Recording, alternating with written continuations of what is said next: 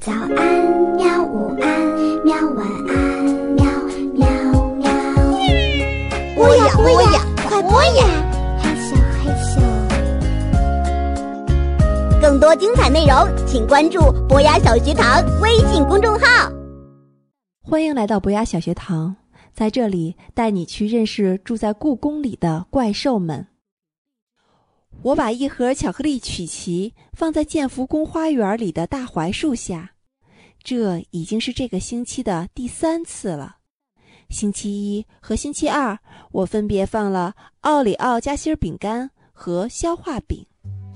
自从上周六祭祀电神们之后，我就再也没有碰到过杨永乐。不过他的字条每天都有，像今天的字条上就写着。收到消化饼，你什么时候返校？他怎么知道我返校的日子要到了？他和我又不是一所学校。我从书包里掏出圆珠笔，在他的问题后面写道：“星期五上午返校。”第二天我又去放饼干的时候，字条上的内容已经变成了：“收到巧克力曲奇，周五下午两点。”故宫失物招领处见。故宫失物招领处，虽然我几乎每天都在故宫里晃荡，但是失物招领处我还从来没去过。这主要是因为啊，那个地方实在太不引人注意了。听说它就在储秀宫里，可是我路过储秀宫很多次，仍然不知道它在哪儿。我把字条塞进衣兜。储秀宫就那么大，我相信自己明天能顺利的找到失物招领处。下午放学，我冲进妈妈的办公室，把书包甩到沙发上，一秒不停的又冲了出去。夏天的风穿过故宫红红的宫墙，知了们趴在古树上哼着催眠曲，午后的故宫仿佛睡着了一样。储秀宫可是故宫最漂亮的宫殿，游客参观故宫没有不去那儿的。但是，即便是这样，在这样酷热的夏日午后，储秀宫的院子里也只能看到一两个在走廊上乘凉的人。我走过养和殿、缓福殿、凤光室、倚兰馆。一直走到了慈禧太后的卧室丽景轩，才在她后面发现一块小小的木牌，木牌上面用朱红色的颜料写着“失物招领处”五个字。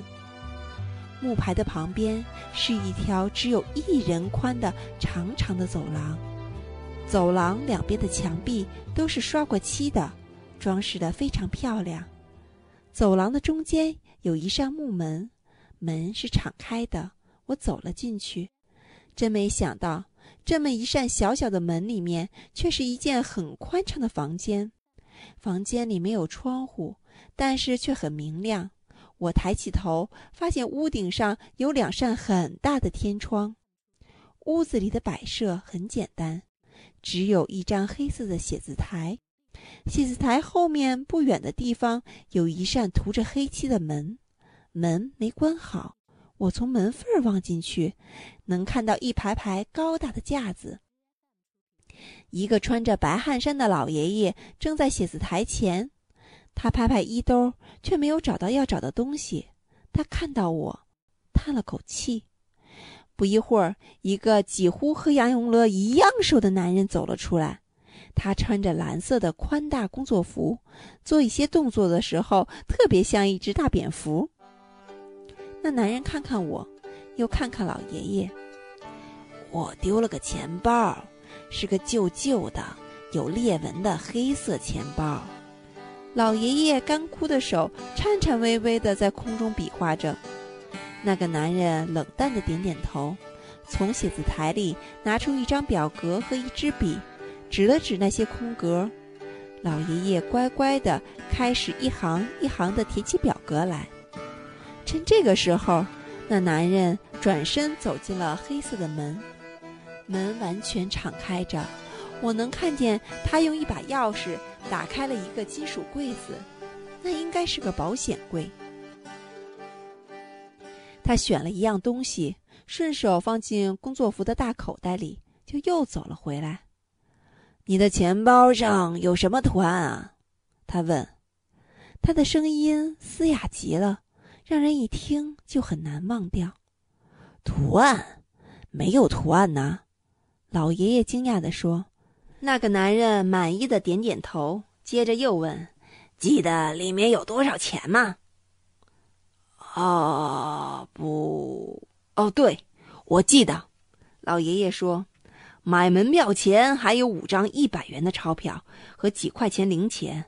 我买的是老年票，三十元。”那你的钱包里应该还有四百七十元。那个男人确认。他把钱包面无表情的递给老爷爷，说：“您数数。”老爷爷抓住钱包，“就是这个，就是这个。看，我的身份证还在里面，那上面的照片不是我还能是谁？”老爷爷道了谢，转身便要离开，但是那个男人拉着他，并递给他另一张表格，要他把每一栏都填上。你找什么？那个哑嗓子的男人转向我：“我不找什么，我在这里等人。我和朋友约好了在这里碰面。”我回答。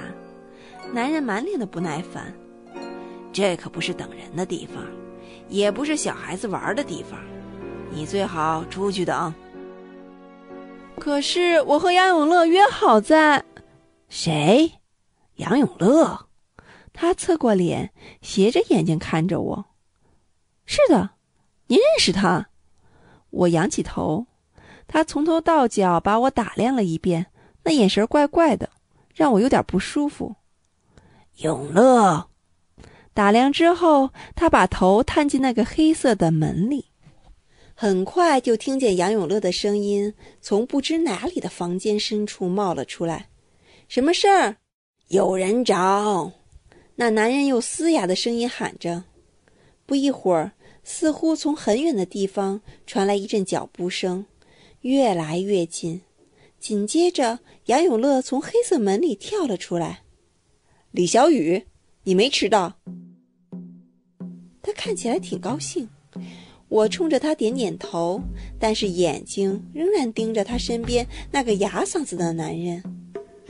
不知道为什么，这个男人让我觉得有点紧张。这是我舅舅，杨永乐仰着头，整个失物招领处都归我舅舅管。原来他就是收养了杨永乐的舅舅啊！我和他打了招呼：“叔叔好，我是李小雨。我妈妈是文物库房的保管员。”杨永乐的舅舅迅速点了下头，没和我说话。快进来吧。杨永乐招呼我，他的舅舅打开写字台旁边的隔板，让出了一条道。我走了过去，跟着杨永乐走进了那扇黑色的木门。后面的房间比我想象的还要大。这里很棒吧？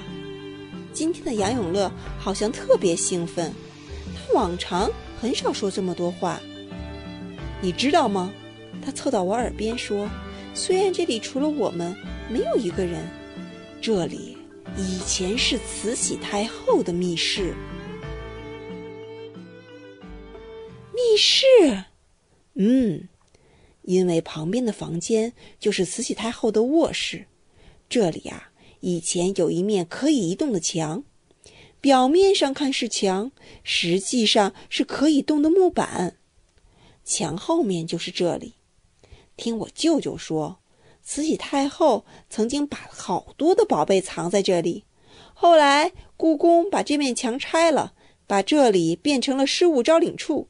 不过听说故宫里很多的过道都隐藏着这样的密室呢。说实话，听到密室的事情，我一点儿也不惊讶。在这里工作的人都知道，故宫里啊有数不清的秘密。我们经过两排和天花板一样高的架子，那上面塞满了东西，我越走越慢，走到放着各式帽子的架子时，我停了下来。那上面什么样的帽子都有，甚至还有一顶戴头巾的阿拉伯帽子。我拿起阿拉伯帽子试了一下，它大出我的头实在太多了。这个居然也会丢！杨永乐耸耸肩，在这里待久了，你就知道，什么东西都有可能丢，比这奇怪的东西太多了。什么东西比这还奇怪？我放下帽子，看到不远处的货架上居然还有一段小腿的假肢。杨永乐看看周围，确认他舅舅没有跟进来。他用非常低的声音在我耳边说：“如果你今天晚上十点以后来这里找我，就能亲眼看到这个世界上什么样奇怪的事情都有。为什么一定是晚上十点呢？我越来越好奇了，因为那是失物招领处开始夜间营业的时间。”杨永乐神秘的笑笑。这里居然夜间还营业，我瞪大了眼睛。那个时间，什么样的人才会光顾呢？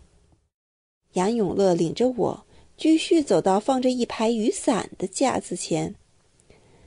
白伞、黑伞、红白相间的伞、彩虹颜色的伞，这里的伞绝对够开一家雨伞店。再往前走，是被遗留在故宫里的衣服、夹克。大衣、毛衣、围巾，甚至有印着超人标志的红斗篷。我越看越惊讶，没想到会有人把这些东西带到故宫里，而且把它们丢到了这儿。杨永乐好一阵子没有说话，像是想让我自己感受在故宫里丢的东西有多么五花八门。如果有人来认领这些东西，你们怎么能确认这就是他的呢？我问。失主得证明，我们会要求他准确的描述出来，比如会问里面有什么东西，有什么特别的记号，多大码什么的。反正我舅舅有他自己的一套方法。杨永乐回答。转完了一圈，我们重新回到了黑色的门前。你今天晚上？会来吗？他轻声问。我想了一下，妈妈最近一直在加班，今天晚上住在她办公室里的可能性很大。如果我妈妈加班加得很晚，我就来。那晚上十点哦，杨永乐提醒我。记住啦，我点点头。杨永乐打开黑色木门，我走了出去。杨永乐的舅舅还站在外面，正在接待一个哭哭啼啼的女游客。他好像把结婚戒指弄丢了。我礼貌地和杨永乐的舅舅告别，他面无表情地打开了隔板，让我出去。走出失物招领处，我松了口气。